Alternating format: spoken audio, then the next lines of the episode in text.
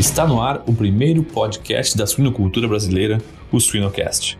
Uma das partes importantes desse projeto é que a mensagem desses casos chega para a gente mais quase que em tempo real. Então, a partir do momento que o laboratório tem o um resultado, é, automaticamente isso já é, é enviado para esse banco de dados nosso e a gente todo dia está fazendo essa, essa atualização, né? Então a gente já roda isso automaticamente para ter o resultado mais rápido possível e conseguir analisar o mais rápido possível se tiver alguma emergência, né? Então, assim, é a grande, é, a grande sacada do projeto é essa, né? Não tem custo para o produtor, não tem custo maior para o laboratório, muito pelo contrário, você participando, você vai estar tá ajudando um bem maior, né? Então, assim, foi uma união entre academia, indústria e também a parte do, dos produtores para você, todo mundo sair com um benefício em relação a isso.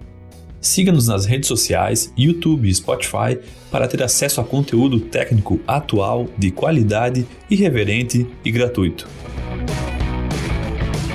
O Suinocast só é possível através do apoio de empresas inovadoras e que apoiam a educação continuada na suinocultura brasileira. Seva, sempre com você, além da saúde animal. IPRA, construindo imunidade para um mundo mais saudável. DSM Firmenich, moldando o futuro dos cuidados com suínos. E se a sua produção fosse mais rentável? As tecnologias nutricionais da Altec potencializam a produtividade dos suínos de forma sustentável e maximizam a rentabilidade do seu negócio. Acesse nosso site www.altec.com.br e saiba mais.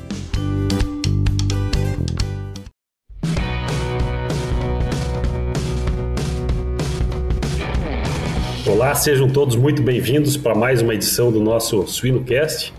O meu nome é Guilherme Brandt, eu sou veterinário e host do, do programa e hoje nós temos um convidado muito especial, meu xará, Guilherme Ajuda César, falando dos Estados Unidos. É, Guilherme, seja muito bem-vindo. Eu sempre falo que o nosso programa é um programa dinâmico, um programa democrático, aberto, né? Estamos falando à distância aí, e, e, a gente tenta pegar uma gama bastante grande dos nossos ouvintes, da nossa audiência, vamos dizer assim. Quem, quem que a gente considera, né? A própria academia, né? Quem está na, na, na, academia aprendendo, os nossos produtores, os nossos veterinários, quem está na lida do, do dia a dia. E eu sempre gosto de chamar a atenção para outros públicos, né? Que são os futuros os futuros produtores, os filhos dos, dos, produtores atuais que despertam esse interesse, os futuros alunos, né, quem está em dúvida por fazer uma, uma, um curso aí superior ou mesmo dentro do, do, do curso para qual área direcionar, e os nossos consumidores e muito importante os nossos não consumidores também, né? Uhum. Então, Guilherme, seja muito bem-vindo, fica muito bem à vontade aqui para a gente conversar então, o Guilherme, ele é veterinário, formado pela Federal Rural de, do Pernambuco, né? Uhum. Com mestrado também na mesma universidade, um mestrado na Iowa University e hoje fazendo o doutorado na mesma universidade. Essa é a, é a apresentação formal do Guilherme, né? Guilherme, eu, eu gostaria de, de saber quem que é o Guilherme pelo próprio Guilherme, né? É, da onde veio. O pessoal já vai descobrir aqui que é uma vai ser uma briga de sotaque aqui, né? O sul contra o sul não, o sul a favor do, do Nordeste, né? Um pernambucano e um gaúcho, acho que tu é pernambucano, né? E um, e um, e um gaúcho falando. E como que como que, que, que foi essa tua história na, dentro da veterinária e como que tu foi parar aonde tu está aí? Como coordenador do projeto Swine Disease Reporting System na Universidade do, do Iowa, né? Uhum. E nos conta aí a tua história e depois vamos para nossa o nosso bate-papo aqui. Com certeza. Guilherme, um prazer estar aqui no, no, no podcast. É, obrigado pelo convite. E como você falou, sou, sou mesmo pernambucano, nasci em Recife, em, em Pernambuco onde graduei em veterinária pela Universidade Federal Rural de Pernambuco, mas muita gente pergunta como é que veio a, a paixão pela suinocultura, né? Porque a, a, região Nordeste não tem uma tradição tão grande na, na, na suinocultura em si, E teve uma participação dos Estados Unidos, porque durante a minha graduação eu pude fazer um ano de Animal Science aqui na Universidade de, de Nebraska, em Lincoln, aqui nos Estados Unidos. E desde, nesse um ano a gente trabalhou um pouco com a, a, a granja experimental de, de suíno lá da, lá da Universidade de, de Nebraska e por trabalhar um pouco com reprodução lá de suínos mais voltado para a produção de, de animais transgênicos, né, de animais modificados geneticamente para estudo de determinados genes. E a partir desse um ano, aqui nos Estados Unidos, eu voltei para o Brasil, é, para a minha universidade, onde eu me graduei em veterinária e também fiz o meu mestrado em reprodução. E a partir daí, desde então, desde a minha volta dos Estados Unidos, eu tinha esse plano de trabalhar sempre com suínos. E, e tive a, a, oportunidade de fazer meu estágio de, de conclusão de curso na Embrapa, Suínos e Aves, é, com, com Marcos e com Nelson Moreis, lá na parte de patologia. E desde então, minha carreira foi só dentro da, da, da, da própria suinocultura. Então, fui depois para a parte técnica, fazer trabalhar numa empresa de vacinas autógenas, fiz primeiramente a, a, a região Nordeste, e depois fui para o Mato Grosso trabalhar lá na, na, na, região do Mato Grosso em si. E tive o convite aqui da Iowa State eh, University, do professor Daniel Linhares, para se juntar ao grupo aqui, fazer o meu mestrado e também o meu doutorado aqui. É, já finalizei o mestrado em medicina veterinária preventiva e agora estou no doutorado em, em Population Science em Animal Health aqui na Iowa State University.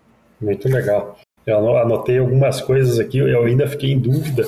Em primeiro lugar, mandar um, um abraço aqui para o Daniel, né, que ele, ele fez um belo trabalho aqui no Brasil e, eu não sei se eu já me perdi nas contas, mas talvez ele já, já seja mais americano que brasileiro agora, né? E levando muita, muita gente para lá, formando muita gente. Bom saber.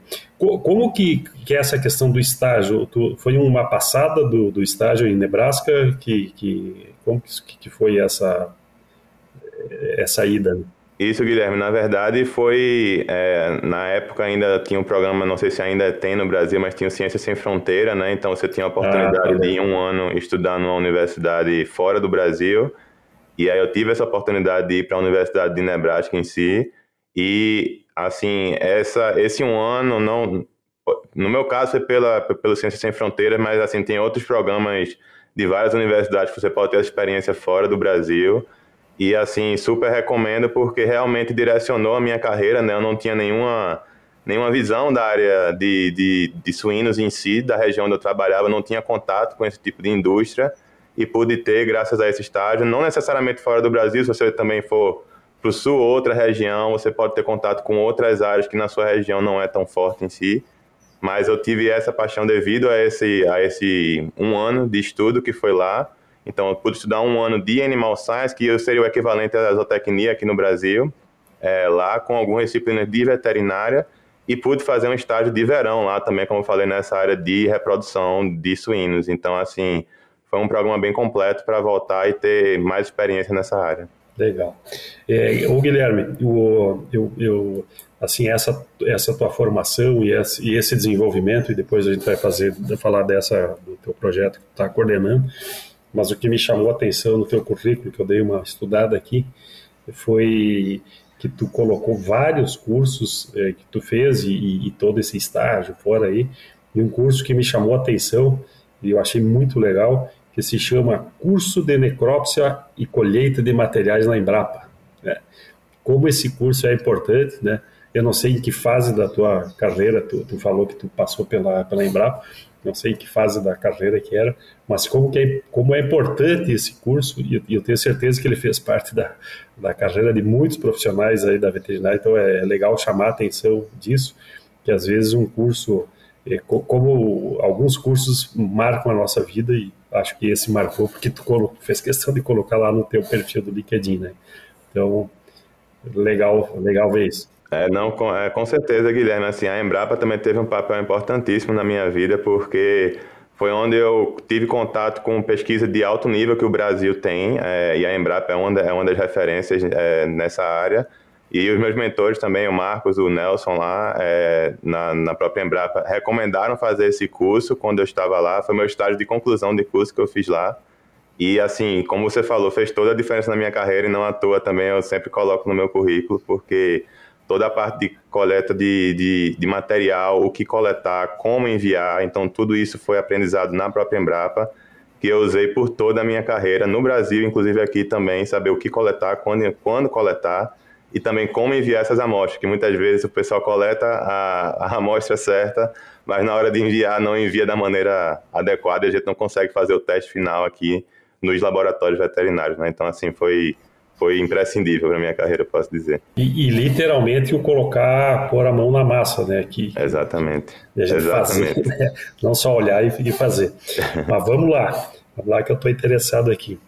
Dentro, dentro eu, eu, eu, gostaria de abordar o teu, o teu, o teu projeto aí, do, do projeto do, do Swine Disease Reporting System, né? Uhum. Tu nos explicar o que, que é exatamente isso, né?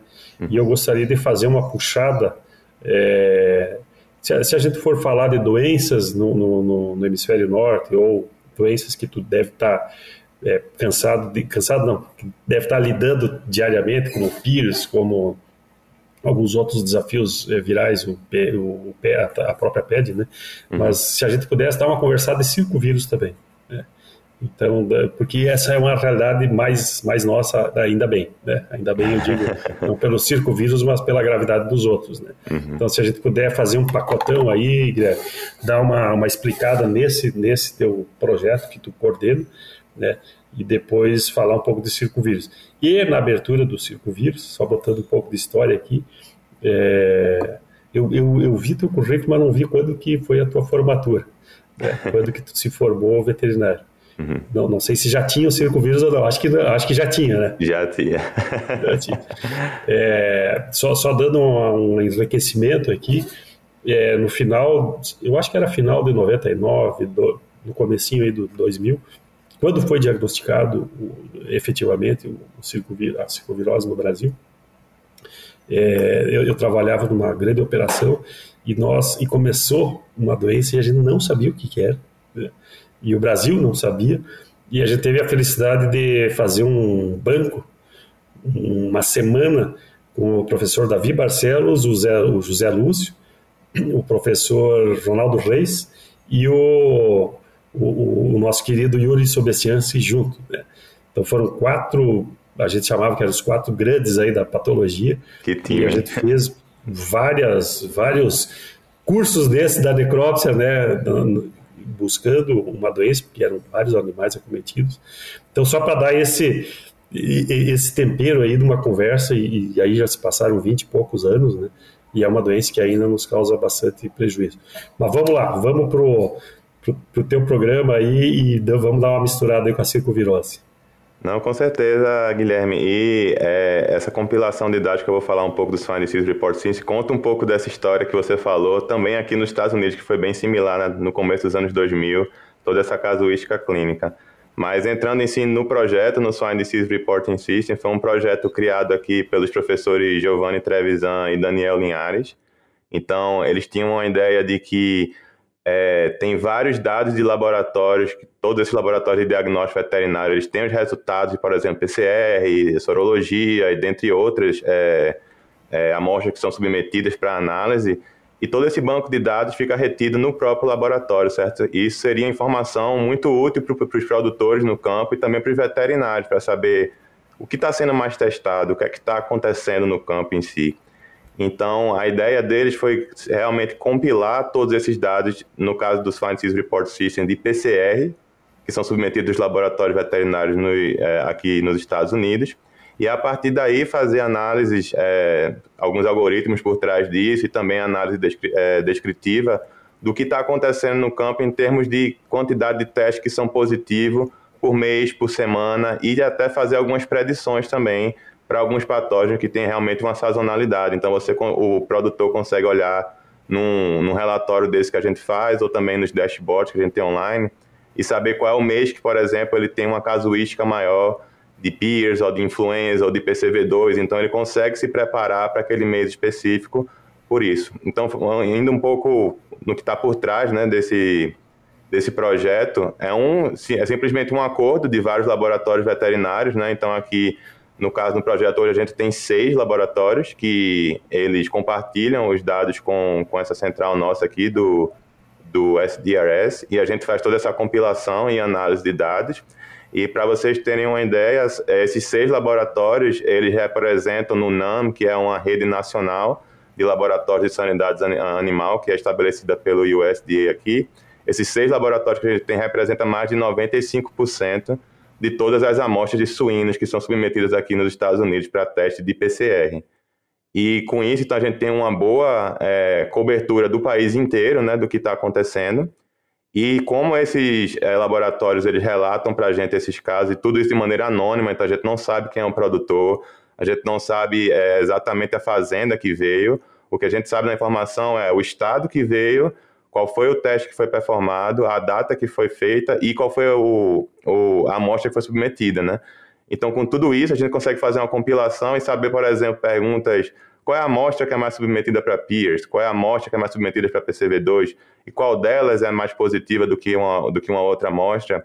E a partir daí, como eu falei, você fazer esses relatórios mensais que a gente faz para os produtores e veterinários do campo e além dessa informação, tem um aspecto muito importante desse projeto, que para mim é a grande sacada de você fazer essa, essa, essa extensão, é que a gente tem um grupo, um conselho, que é feito por veterinários e produtores é, dos maiores sistemas de produção aqui do, dos Estados Unidos, e eles comentam em cima desse relatório. Então, por exemplo, se a gente, nessa monitoria nossa, teve um achado que uma quantidade de casos positivos para PCV2, por exemplo, a gente vai falar um pouco mais tarde, está é, tá acima do normal para aquela específica parte do ano, a gente roda essa informação com esse conselho e esse conselho devolve uma informação para a gente interpretando esse resultado. Por um exemplo, Guilherme, não, teve uma cepa específica de PCV2 que está aqui no campo agora e está afetando nossa casuística clínica e é por isso que a gente está tendo mais amostras positivas. Então,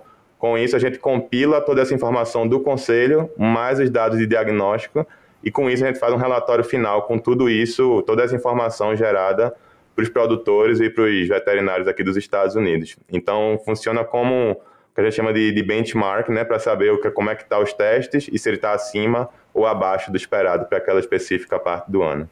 Deixa eu, te, deixa eu te perguntar aqui, eu fiquei em dúvida. Quando tu fala que 95% das amostras é, é, vocês cobrem, vamos dizer assim, 95% das amostras. Nós estamos falando, falando em 95% do plantel? Seria mais ou menos essa a conta? Ou de quem manda, né?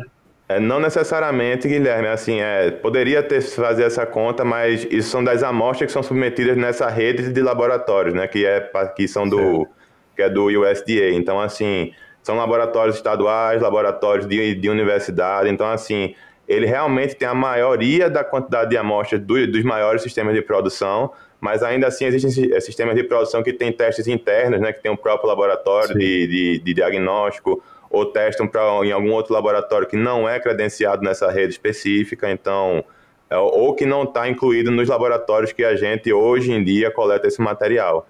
Então, assim, é, é, é uma boa representatividade, com certeza é a maioria do plantel americano que a gente representa, mas é, a gente não pode transferir a informação para mais de 95% do plantel americano, porque isso a gente não tem como analisar com o tipo de dados que a gente tem, que a gente recebe. Certo. E, e eu, eu achei interessante a questão do anonimato, né?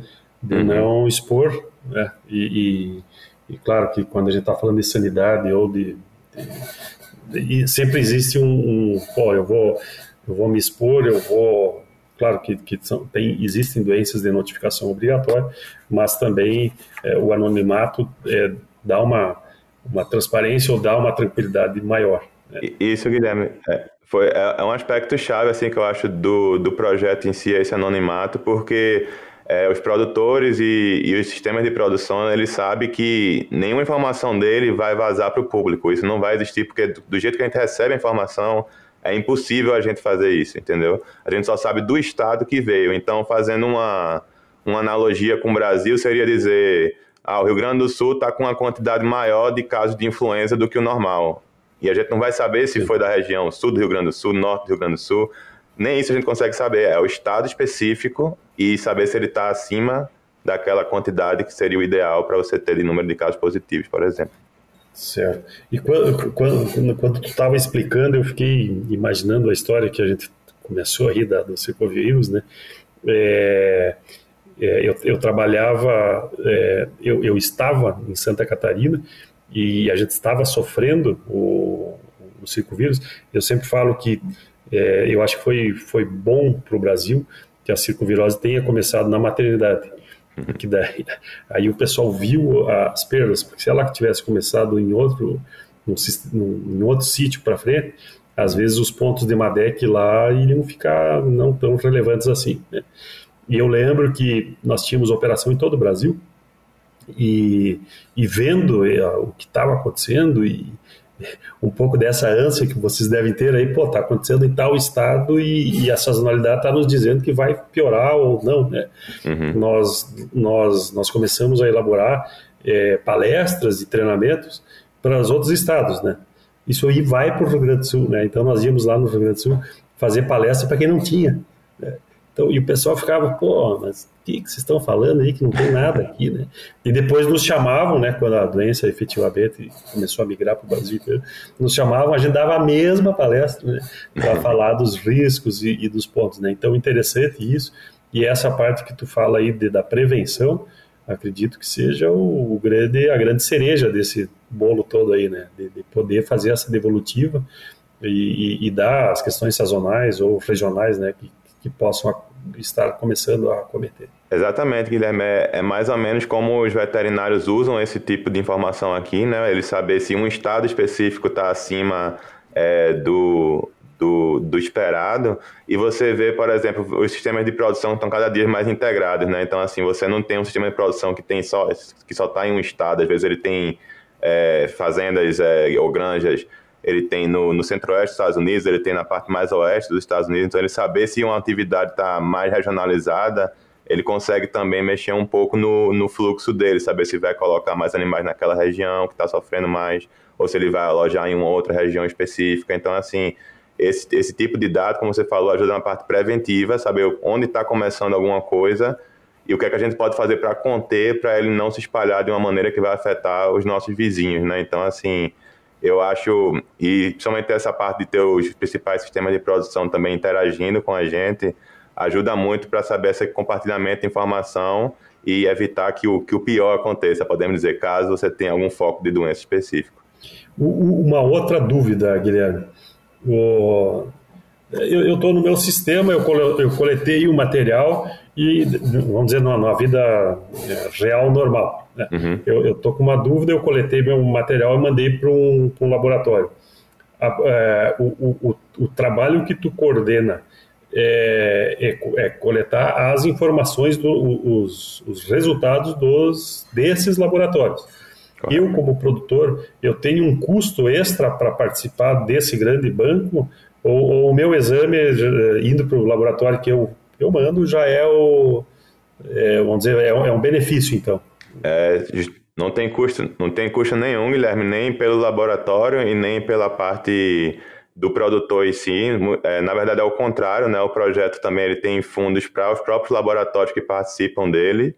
Então, para o laboratório, porque você precisa de uma estrutura maior de TI, por exemplo, você fazer toda a organização desses casos e fazer, porque é uma, uma das partes importantes desse projeto é que a mensagem desses casos chega para a gente mais quase que em tempo real. Então, a partir do momento que o laboratório tem o resultado, é, automaticamente isso já é, é enviado para esse banco de dados nosso e a gente todo dia está fazendo essa, essa atualização, né? Então a gente já roda isso automaticamente para ter o resultado mais rápido possível e conseguir analisar o mais rápido possível se tiver alguma emergência, né? Então, assim, é a grande, é, a grande sacada do projeto é essa, né? Não tem custo para o produtor, não tem custo maior para o laboratório, muito pelo contrário, você participando, você vai estar tá ajudando um bem maior, né? Então, assim, foi uma união entre academia, indústria e também a parte do, dos produtores para você, todo mundo sair com um benefício em relação a isso.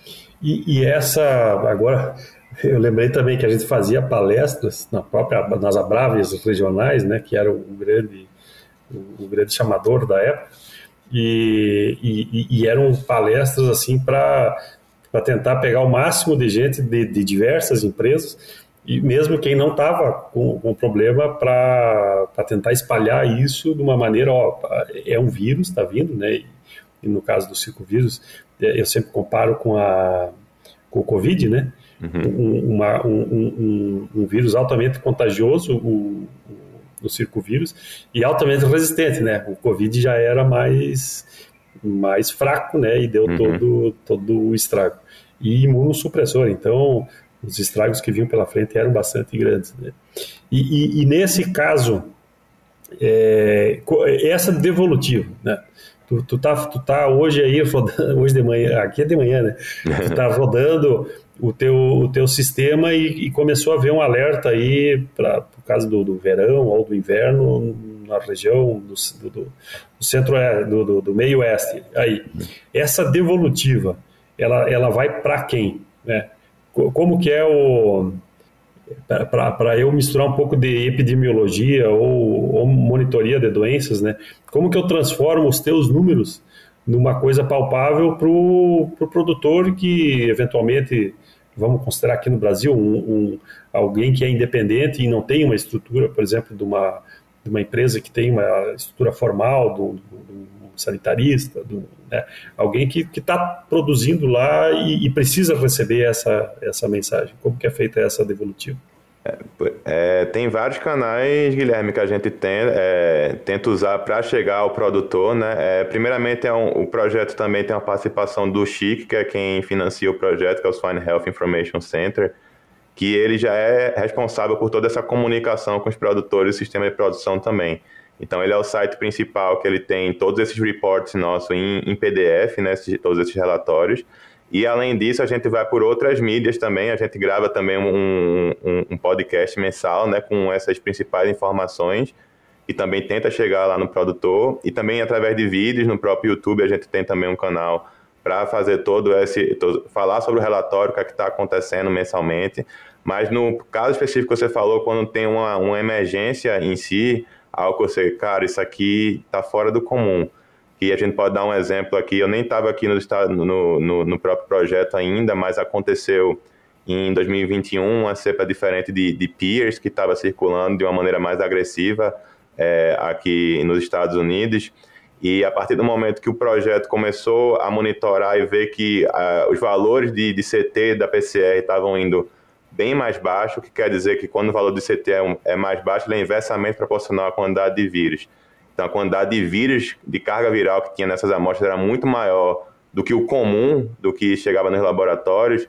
Então, começou a notificar esse conselho primeiro que a gente tem, que tem a participação de veterinários e produtores maiores, podemos dizer. E a partir daí eles informaram de volta, cara, realmente tem algo estranho acontecendo aqui no campo, a gente não viu nada tão agressivo dessa maneira. E a partir daí, a gente usa os meios de comunicação que o Chique, por exemplo, tem é, para informar da maneira mais rápida para os produtores através de, de webinar. Eles montam, como você falou, indo em vários lugares para falar sobre o que está acontecendo, tentando fazer online também um link no Zoom, é, algo do tipo, e convida todos os produtores. E os extensionistas que também, é, vários deles recebem essas notificações do, do, do projeto. A universidade que tem é, pessoal que trabalha com extensão, eles recebem essa informação também e eles conseguem disseminar para os produtores de uma maneira mais rápida. Então, é o jeito que a gente tem de tentar chegar o mais rápido possível no produtor.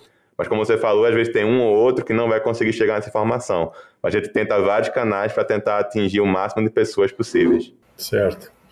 E uma pergunta agora para o pro, pro, pro Guilherme, mais fora do laboratório, mais pé dentro da granja. Uhum. É, é, agora vou fazer um, um tentar fazer um trocadilho aqui. É, 20 pontos de Madec depois de 20 anos. Porque os pontos de Madec foram lá por 2000, né? Uhum, uhum. Por um pouco mais de 20 anos aí. O, o, são super atuais ainda, né? Uhum. E o que a gente colocaria ou o que a gente tiraria do, dos, dos 20 pontos aí, Guilherme? Bate pronto. É, na, na verdade, Guilherme, sobre o PCV2 em si, ele teve uma evolução clínica é, indo para a parte subclínica, podemos dizer agora, assim, porque antes a gente tinha muito, como você falou, nos anos 2000, os sinais clássicos, né, de, de que a gente chama aqui dos, das doenças associadas à circovirose, então você tinha casos reprodutivos, né, você tinha sempre aqueles abortos que aconteciam, você tinha a parte do, do PNDS também, da parte da dermatite, né, dos do, do suínos e da parte da, de né, nefrite, você tinha a parte também de, de doenças em si que acontecia dessa, nessa área, e também a parte sistêmica né, do vírus, como você falou, a imunossupressão, você via aqueles animais com, com um crescimento bem retardado, né, ele não conseguia chegar naquela fase de produção numa, numa qualidade boa, e também ia definhando ao meio do caminho, e você, a partir daí, ia ter uma mortalidade bem mais alta, não só na sua maternidade, que você falou, na parte reprodutiva em si, dessas doenças nas nas porcas, mas em si depois ia, durante a creche e terminação, você também ia vendo esses sinais acontecendo. Então era bem clássico assim que você tinha essa circovirose acontecendo. E aí com o tempo, depois da introdução da vacina, que foi super importante, eu costumo dizer que foi a vacina mais efetiva que a gente teve na suinocultura, né, depois da vacina de circovírus, esses casos clínicos ao longo dos anos começaram a ser menos frequentes, somente comparado com os anos 2000, como você falou, que era quando acontecia era de uma devastação imensa e aí a partir daí teve, tivemos mais essa parte subclínica que tá, ficou muito difícil de mensurar. Então você vê até aqui nos Estados Unidos também é muito difícil o pessoal dizer ah, quanto, qual é o custo da circovirose para minha granja, porque às vezes ela está lá subclínica, você nem vê que está acontecendo, roubando um pouco do seu ganho diário de peso animais, você vê um pouco de alguma parte do seu plantel assim lá na creche definhando, mas, assim, quando você vai contabilizar isso de uma maneira econômica, ainda é muito difícil de fazer comparado com essa parte clínica que a gente teve antes. E aí, fazendo um paralelo com essa parte do projeto, Guilherme, é, é impressionante que a gente conseguiu compilar quando a gente adicionou o circovírus, que não era parte do projeto antes. A gente teve a oportunidade de, de adicionar no ano passado. A gente pegou todos os dados históricos desses laboratórios, desde 2001 até agora. Todos os dados de PCR que foram submetidos neles todo, durante todo esse tempo. E aí essa parte, o que você contou da história do Brasil, que eu estou contando aqui da história dos Estados Unidos, é, é, impressionante como os dados de diagnóstico contam exatamente isso acontecendo. Então você vê cerca de 60, 70 até 80% das submissões, lembrando que uma submissão pode ter 10 amostras, pode ter 20 amostras, 30 amostras, enfim é, 80, de 70% a 80% delas eram positivas antes da introdução da vacina do circovírus, Guilherme. Assim, era, era algo absurdo. Se você tinha sinal clínico na granja, ela se espalhava de uma maneira rápida, o produtor mandava 10, 15 amostras, a maioria delas vinha positiva. E aí, a partir da introdução da vacina, no caso aqui no, no, nos Estados Unidos foi em 2006 para 2007, e teve uma introdução bem rápida nas granjas, aí você vê que esse percentual de amostras positivas começou a cair. Porque aí você já tem um plantel que é mais imunizado, que estava mais resistente ao vírus devido à aplicação da vacina, então a gente não teve mais essa quantidade tão grande de amostra. E aí, Guilherme, normalmente você olhando isso, você tá, ah, então estabilizou o circovírus agora, e aí a partir de 2011 para 2012 aqui nos Estados Unidos, a gente começou a ver de novo esse aumento acontecer, não aos níveis que tinha antes, de 2006, antes da vacina, mas teve um pequeno aumento. E a partir daí, você começou a ver que a prevalência dos genotipos de circovírus começou a mudar. E aí você teve uma prevalência aqui nos Estados Unidos do circovírus A, que era o que era mais comum antigamente, mudando mais para um circovírus tipo D ou um circovírus tipo B, que teoricamente tem uma vacina, tem uma proteção é, cruzada para os outros genótipos, mas nesse caso aqui afetou um pouco a parte clínica na granja. Então começou a ver os casos que teoricamente se achavam que eram falhas vacinais, começou a ser é, correlacionado com alguns tipos de genotipos diferentes que estavam circulando dentro de algumas granjas.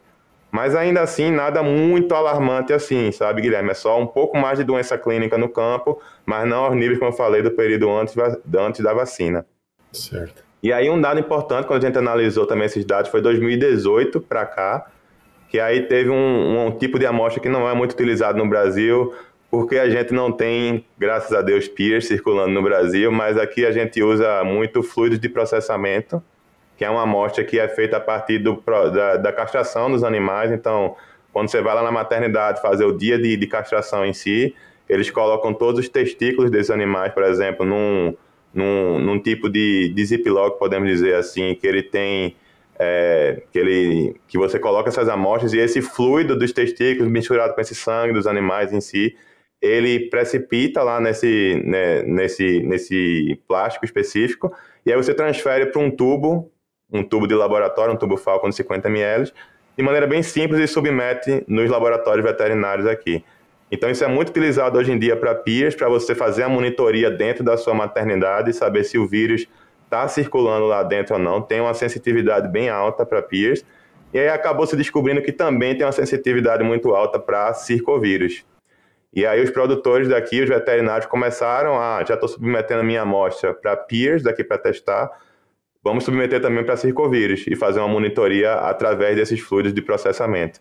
E é impressionante como isso impactou a detecção dentro da maternidade, o que não quer dizer doença clínica. Lembrando que a detecção via PCR, a gente está amplificando o material genético do vírus, mas não necessariamente o vírus ele está causando doença clínica dentro da sua maternidade. Mas quando a gente compila esses dados, um dado, uma PCR positiva é, ainda é uma PCR positiva. Então afetou a quantidade de casos positivos que a gente tem dentro das maternidades hoje aqui dos Estados Unidos, devido a essa amostra submetida. Interessante. Interessante também o, o, o modo de coleta, né? Da... É, exatamente, Guilherme. E assim, simples, né? E aí é sobre o fluido de processamento em si, aí vem a pergunta, né? Porque tem a submissão, tem essa monitoria, mas a gente está na fase agora de entender o que é que esse resultado positivo quer dizer para mim. Porque, beleza, for, for, for, a gente é positivo para circovírus na minha maternidade, mas quer dizer que o vírus está circulando ali dentro? Quer dizer que ele está no meio ambiente? Então, está no processo, no, no processo de, de castração em si, está pegando essas amostras positivas? Então, isso ainda é, um, é uma parte de pesquisa que está sendo desenvolvida aqui nos Estados Unidos para entender um pouco mais sobre como utilizar essa informação em relação ao que está acontecendo dentro da minha granja. Então, só para passar um pouco para o pessoal, é, os produtores aqui usam de uma maneira, e os veterinários, é, eles usam de uma maneira é, avaliando essa parte que eu disse dos valores de CT dessa PCR. Como eu falei, quanto menor o valor de CT, que são os ciclos que a PCR tem para rodar e atingir um limiar, é, maior essa carga viral que tem na amostra. Então, ainda assim, não tendo tantas comprovações científicas ainda, mas o pessoal faz uma correlação entre o valor desse CT, nessa minha, nesse meu fluido de processamento, e aí saber se tem uma carga viral muito alta circulando dentro da minha maternidade, o que poderia dizer um sinal de instabilidade, né? Então seria as minhas porcas, as minhas matrizes aqui estão excretando o vírus de uma maneira muito alta e é por isso que está infectando os meus leitões tão cedo, podemos dizer. Estou com a minha cabeça funcionando aqui, mas eu não fui sanitarista e talvez vou te, fazer uma pergunta aqui que, vamos lá, a pergunta é para ser feita. Né? Para quem está com a imunocastração, o que, que seria um, um, Como é que é o nome? É fluido? É fluido de processamento. Fluido de processamento. O, eu, eu, lembro das granjas de, de, bisavós, a coleta aí do, da, da, do, do, rabinho, né? Da, da, uhum. seria, que seria um subproduto da maternidade. Né? Exatamente. É, e para quem não castra, ele poderia ser uma, uma, uma alternativa ou nada a ver? É, esse é o problema, Guilherme. Assim, na verdade, eu acho assim, é, no Brasil a gente está indo mais para o lado da imunocastração, que eu acho correto até, mas é, realmente o fluido de processamento é aplicado só para essa parte da castração manual que a gente tem, que aqui nos Estados Unidos ainda é muito comum. Mas com a evolução do bem-estar, podemos dizer, né, essa parte da imunocastração, é, essa, esse tipo de amostra não seria mais adequado para você usar como monitoria. Então é por isso que também muita gente ainda submete o, o, o bom e velho amostra de sangue, né? Você coleta da maternidade Sim. em si dos, dos leitões que são desmamados, fazer uma, uma, uma quantidade específica que represente o seu plantel para mandar e fazer a monitoria. Várias empresas aqui também fazem dessa maneira, justamente Sim. ou pelo lado da imunocastração, como você falou, que eles, já, que eles já aplicam, ou pelo lado que ele achar que também o sangue representa melhor um animal que está com viremia, ao invés de você coletar essa amostra populacional do fluido de processamento. Só que aí vem um lado da facilidade, né? Que o fluido de, de processamento. É, já, o pessoal, o funcionário já vai fazer a castração em si, então é muito fácil para ele colocar Sim. dentro de um, de, de, um, de um ziplock, como eu falei, assim, estéreo, e depois submeter para o laboratório. Não tem tanto, não tem tanto é, trabalho para fazer. E aí tem outras amostras populacionais que são feitas na maternidade também. É, a Isadora Machado aqui, por exemplo, trabalha aqui na Iowa State com, com tongue tips, que seria dos animais que, ah, que foram, que vieram a falecer, ou se não, é, natimorte, por exemplo, durante a maternidade. é, dos leitões, você consegue coletar só a ponta da língua deles, um processo bem parecido, colocar num, num, num ziplock desse fechado, e aí esse fluido que vem dessa língua você submeter aos laboratórios também, e também é uma amostra bem promissora é, para peer já utilizada, e, mas também já tem detecção de circovírus usando ela também. Então, assim, é, tem alguns tem algumas amostras que podem substituir, é, no caso de, de, de, é, de, de, processamento, assim, ou realmente acrescentar em termos de informação dentro da, da maternidade você ter uma, uma facilidade maior de coletar do que você pegar cada leitão individualmente e coletar sangue Sim. deles. É, não, não, não, não, não tinha ouvido falar dessa alternativa aí, muito legal. Já pensou estar no top 1% da suinocultura? Acesse academiasuina.com.br e invista no seu conhecimento. Suinocast só é possível através do apoio de empresas inovadoras e que apoiam a educação continuada na suinocultura brasileira. Giga, alta performance sem esforço.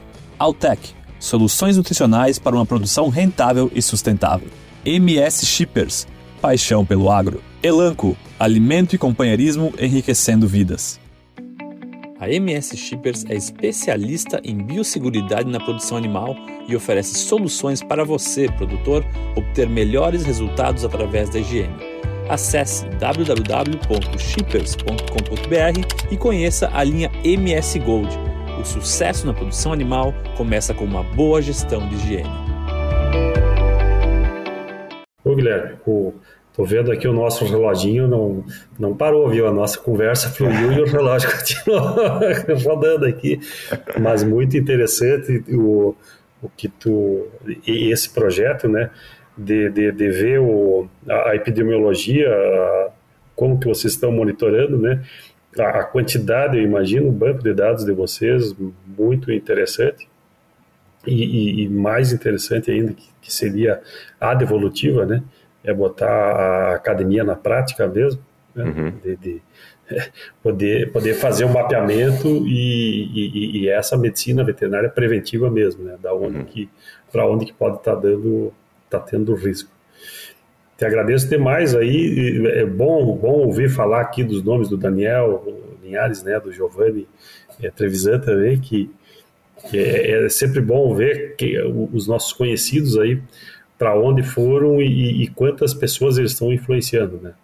Vocês já aí já são já são filhos deles agora, né? Já, já estão sendo é, desenvolvidos por ele e esse trabalho gigantesco que está sendo feito aí é, são oportunidades que também a gente tem aqui. É, assim vendo vendo tu falar, eu, eu lembrei aqui do, do plano de erradicação da peste suína no, no Nordeste, né? Uhum. Um trabalho que está sendo feito lá, importantíssimo para o Brasil, né, de uma doença mais, vamos dizer assim, com um, um, um risco econômico é, que a gente nem, nem tem noção por bloqueio mesmo de. A gente tem a noção pelo que o Brasil pode representar como oportunidade de negócio. Mas, mas eu lembro que quando a China é, de, a, a, anunciou a, a pé suína, é, o pessoal vibrou no, no Brasil. Eu falei, pessoal, é uma boa notícia, é uma ótima oportunidade, mas olha o ensinamento que a gente tem que ter. Né? São mercados que se fecham e que se abrem, né? Vamos ficar naquele que abre, né? A oportunidade, a abertura. Então, só lembrar aí o, o projeto de erradicação lá também, bastante interessante, né? Que está sendo feito. E falando aí com epidemiologistas, com o pessoal de sanidade, é, é bom relembrar isso aí, né? É. Não, exatamente, Guilherme. Assim, eu, eu acho que a região Nordeste também tem um potencial enorme para a suinocultura. Infelizmente, tem essa barreira sanitária, como você falou, ainda da, da peste suína. Mas eu, o projeto vai avançando de erradicação, né? Vi minha colega Ana Paula falando aqui também é, sobre, sobre isso. Tive a oportunidade de falar com a Charlize também, quando estava aí no Brasil ano passado. E, e assim, ver como a evolução do projeto está indo, começando lá em Alagoas e se Deus quiser, vamos ver se a gente consegue é, erradicar isso, porque aí o Brasil já tem um potencial muito grande na, na suinocultura e tendo toda, todo o território livre, eu acho que a expansão da suinocultura vai ser ainda maior. E eu acho que a gente pode já a gente já é um dos grandes players assim no mundo, mas se tornar realmente a maior potência na parte de, de suinocultura em si. Legal.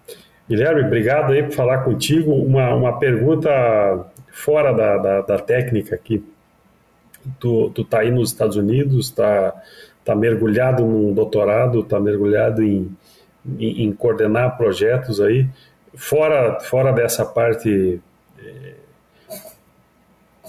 do, do, trabalho, a parte de lazer aí, a parte mais social, o que que tu, o que, que tu tem feito, o que que, pra, aonde que tu tá botando a tua energia aí para poder voltar para o trabalho e, e, e, trabalhar de uma maneira produtiva? Ah, Guilherme, são muitas coisas assim. É, eu sou um cara que gosta muito de, de, de, de natureza em si. É, e a, infelizmente no inverno é mais complicado. A gente está entrando no inverno agora, então é mais complicado. Mas eu sempre gosto de fazer caminhadas pelos parques aqui do, do, é, dos Estados Unidos. Né? A gente tem vários é, parques que tem uma área verde bem, bem grande. Eu fazia isso muito no Brasil também, no próprio Mato Grosso, quando estava trabalhando. Era a minha maneira de desestressar, de me conectar comigo mesmo. É, é ir para uma área mais pra, de, de, que, tem, que tenha mais natureza, podemos dizer, fazer uma caminhada e, e refletir um pouco assim sobre, sobre a semana, sobre o dia. Então, assim, é algo que eu gosto muito de fazer. É, e a outra parte é esporte, eu sempre gostei de, de esporte em si. E aqui a gente sempre dá um jeito, né? Não tem muita gente que joga futebol, por exemplo, mas a gente dá um jeito de reunir a, a brasileirada aqui ou, ou, os outros, ou as outras pessoas que também são, são fãs de futebol, enfim e jogar uma vez ou outra aqui na semana é sempre bom, né? A gente sempre tinha no Brasil isso, até em grande a gente fazia, às vezes ia fazer uma visita, no final do dia tinha uma tinha, tinha, tinha, um futebol lá, então assim, é algo que eu gosto muito para desestressar aqui, a parte de esporte, também a parte de, de caminhada em si, em parques, na parte de, de natureza em si. Legal. Obrigado, Guilherme. Estamos, estamos encerrando aqui a nossa, a nossa conversa, uma conversa bastante produtiva, né? O, descobrindo e conhecendo um pouco mais aí da, da realidade de uma agregação e análise de dados é, de monitoramento é, epidemiológico e monitoramento de, de, de, doenças de risco né, no, nos Estados Unidos. E, e esse, essa agregação aí de, de informações numa centralização de, dos exames laboratoriais e que e essa devolutiva, que é mais importante de, de tudo isso, né? A devolutiva para quem está lá dentro da granja, dentro de uma operação, saber da questão sazonal ou regional daquilo que pode estar tá se desenhando para dentro da, da, sua granja. E também falamos aí de, de métodos e alternativas para coleta de material bastante importante. E relembramos aqui do velho curso da, da Embrapa. Né? Guilherme, é um prazer falar contigo aqui. A gente fica num canal aberto. É, continua aí teu projeto, nos dando informações e, e se tu puder depois disponibilizar, eu acho que está muito fácil. Tu falou da, da, da operação daí do, do, do YouTube, de, dessa devolutiva, né?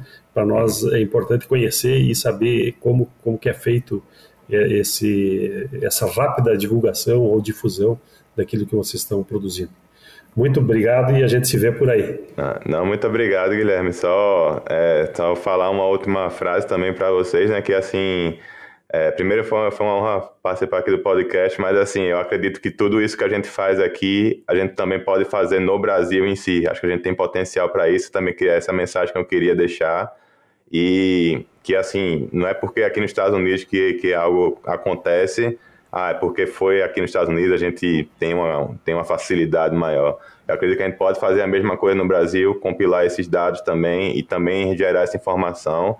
Se todos nós, de novo, a parte da academia, da indústria, os produtores se unirem, eu acho que sempre faz a suinocultura mais forte. Então, acredito que a gente pode fazer essa mesma sacada que tem aqui, ser do mesmo jeito no Brasil, a gente pode fazer uma evolução nessa parte de compilação de dados de laboratório. Muito obrigado. Uma, uma, uma bela dica aí para a gente pensar em, em, conjunto como suinocultura é, nacional de verdade, né? Um produto suíno Brasil, né? independente de, de, de empresa. Obrigado, Guilherme. Um grande abraço e a gente se vê por aí. Obrigado, Guilherme. Abraço.